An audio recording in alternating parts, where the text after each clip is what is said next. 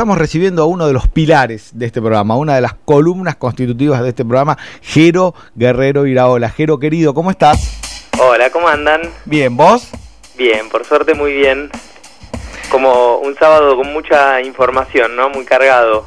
Uy, un sábado muy periodísticamente, digo, nosotros viste que este programa siempre es una combinación de, em, de información dura, con análisis, con algunos temas de relax. Hoy nos cuesta un poquitito salir de la agenda diaria porque lo que pasó ayer, la crisis de los eh, del vacunatorio, el llamado vacunatorio VIP y demás, este, está todavía como muy reciente y atraviesa, atraviesa mucho la actualidad. Así es.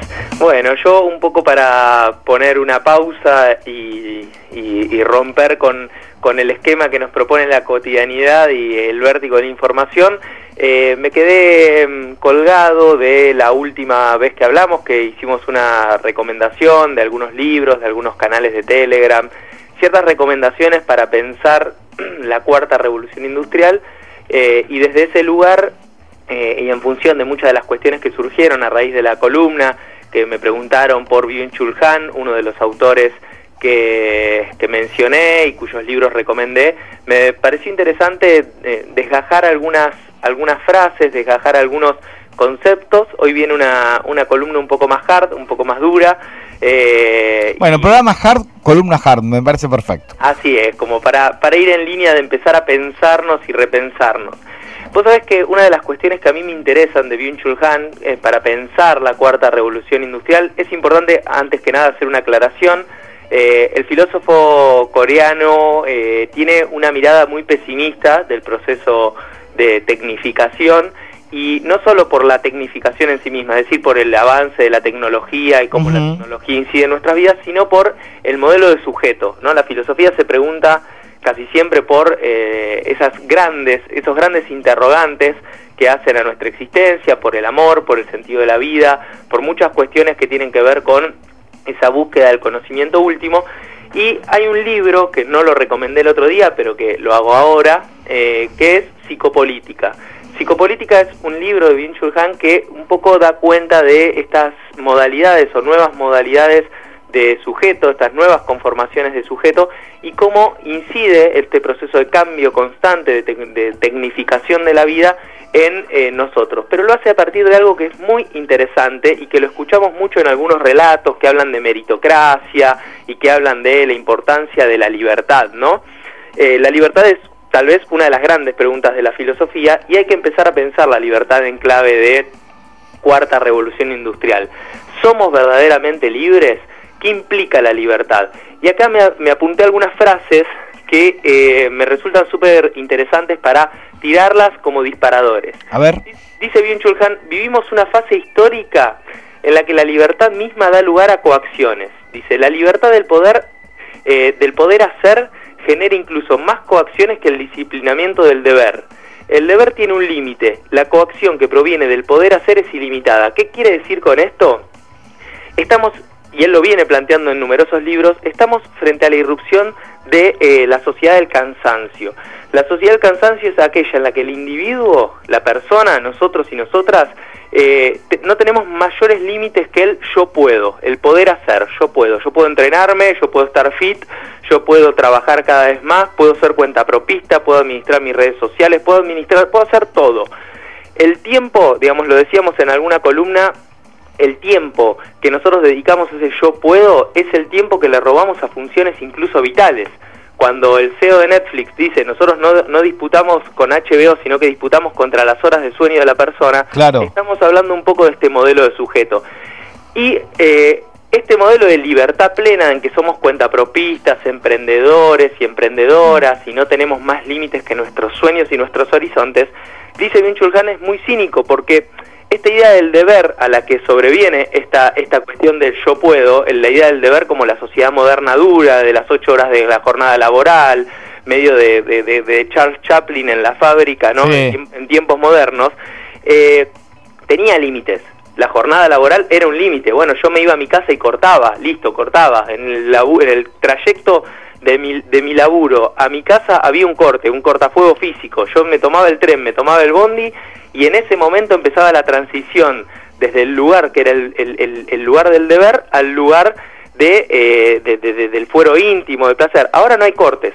Eso, eso hay que pensar. en una sociedad de coacción constante, en la que además dice, y acá es muy interesante la vuelta que le da, dice, la sociedad del rendimiento genera que nosotros somos nuestros propios amos, digamos, porque empezamos a disputar contra nosotros mismos. Yo puedo, si yo estoy holgazaneando y estoy scrolleando en redes sociales ahí tirado en la cama y veo que mis amigos están entrenando y que eh, y, que otros están trabajando y comparten fotos de que están a full, empiezo a sentir una culpa enorme. No sé si, si les ha sucedido. Sí. yo estoy medio al, medio al pedo acá y ¿Sabes ¿Qué me haces acordar, Jero, cuando ahora estuve mirando mucho más estos días la sección de Reels de Instagram y también pasa mucho en TikTok? Eh, estos videos de, em, no me sale ahora la palabra, pero es como hágalo usted mismo, ¿no? Como de tutoriales, era lo que quería decir. Como que hay un boom de tutoriales de cualquier cosa, ¿no? Como esta, em, esta idea de que todo lo podemos hacer nosotros y nos enseñan cómo, y también ahí empieza a aparecer como la exigencia. Esto, hay esto no lo sé hacer, a ver cómo es el tutorial, y te empezás a enredar como eh, en esa cantidad de tutoriales que hay. A mí me pareció demasiado, la verdad, en estos días que lo estuve investigando un poco más. Es demasiado, y e, e, esta lógica que de la que habla Han, que es muy interesante, que dice, el sujeto del rendimiento, digamos, en la cuarta revolución industrial, el modelo de subjetividad que analiza Han es el modelo de el sujeto de rendimiento. Y dice, es un esclavo absoluto, somos esclavos absolutos. No tenemos amo alguno, entonces nos explotamos a nosotros mismos. Y es la peor explotación, porque todos los modelos anteriores de la filosofía, si uno ve, por ejemplo, el panoptismo de Foucault, si uno se pone a leer filosofía, digamos, más en, clave de crítica moderna de la modernidad, había una negatividad externa, había un alguien o un algo que era el sujeto opresor, digamos, desde la dialéctica muy esclavo de Hegel en adelante siempre hay una negatividad, en todo proceso dialéctico hay una tensión con un otro, digamos, en Marx eh, está con quienes son dueños de los medios de producción, digamos, en toda la filosofía que es mm. una crítica a la modernidad aparece. ¿Qué pasa? ¿Qué dice Han? Acá la negatividad está en nosotros mismos somos nuestros propios explotadores. No y nos llevamos todo el tiempo a nosotros mismos en nuestra mente. Totalmente. Y como hemos asumido ese modelo de sujeto de rendimiento, de sujeto empresario, somos exitosos porque estamos todo el tiempo haciendo, hacemos, hacemos, hacemos. Sí, sí. A ver, yo me, quedé muy enganchado con esa idea de que creímos en un punto que nos estábamos liberando de los patrones cuando la red, cuando la, el mundo de la hiperconectividad nos empezó a decirnos, bueno, pero vos sos tu propio Dios, vos sos tu propia marca, vos llevas tu propia tu, tu propio capital simbólico al lugar a donde vayas y sentíamos como que, bueno, nos liberamos de la empresa, mm. pero nos liberamos de la empresa para caer presas de nosotros mismos. Eh, estaba muy identificado con lo que decíamos de, bueno, antes cortábamos, yo vivo lejos del lugar donde, relativamente lejos, a 20 kilómetros poner el lugar donde trabajo, ¿no?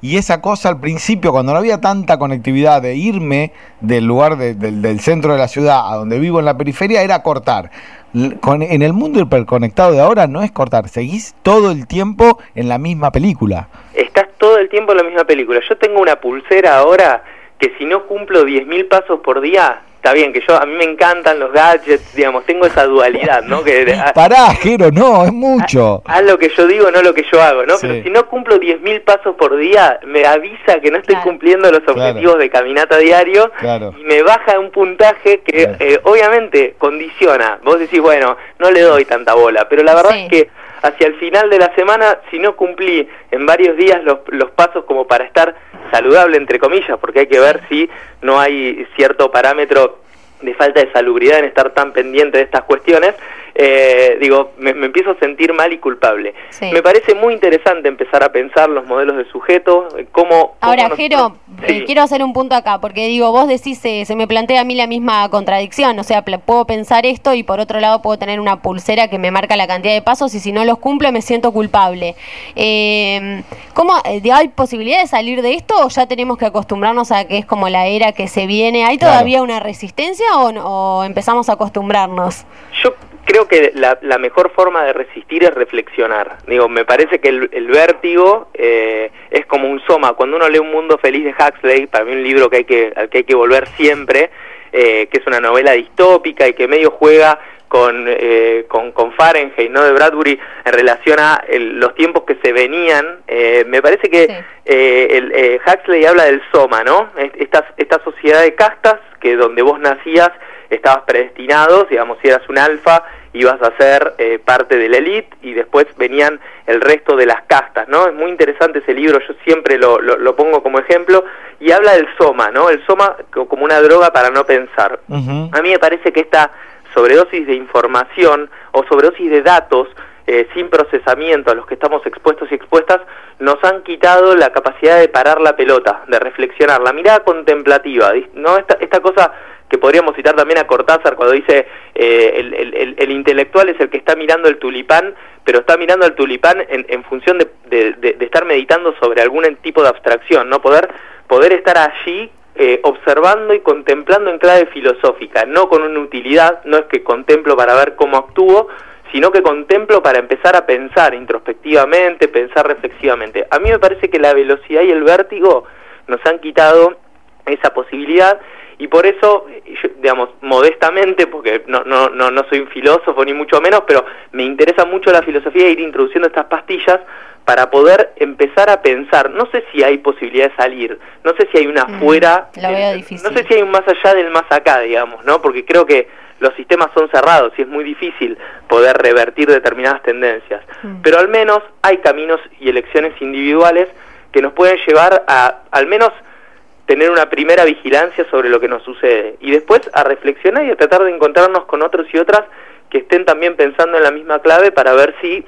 eventualmente esto se puede empezar a, revertir o a, o, a, condicionar. La tecnología puede ser una gran aliada también eh, y, en esta, y, en esta tensión entre si la, si la tecnología nos oprime o nos libera, me parece que hay un montón de debates que dar.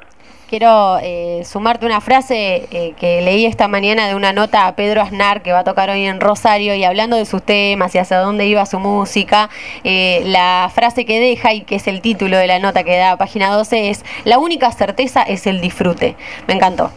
Es que es, así, digamos. si nosotros entendemos que en el ocio que en el ocio, que en eso, cuando nos sentimos vagos y vagas y estamos mirando algo y decimos, ay, tendría que estar haciendo existe una ventana de posibilidad para reflexionar que, la, que esa pasividad es necesaria a veces para poder ver en perspectiva, mirar en perspectiva algunas cuestiones, eh, vamos a empezar a promover microcambios. No es que estoy haciendo una promoción de el ocio y, y, de, y, de, no ponerse a laburar, ¿no? Pero me parece que hay que saber No, pero es, es importantísimo salir del paradigma del rendimiento. En el hacer, hacer y hacer no se puede parar. No se puede vivir. Digo, hay que, hay que salir del paradigma del rendimiento e irse hacia la, eh, la, sociedad entendida como eso, como eh, el afuera de ese mundo de productividad que en el fondo, para mí, y no me quiero, tampoco quiero hacer filosofía barata y zapato de goma, pero es como el mundo de eh, el capitalismo en su estado más puro, ¿no? Esa cosa de la productividad constante, eh, a mí, para mí hay que salir de ahí.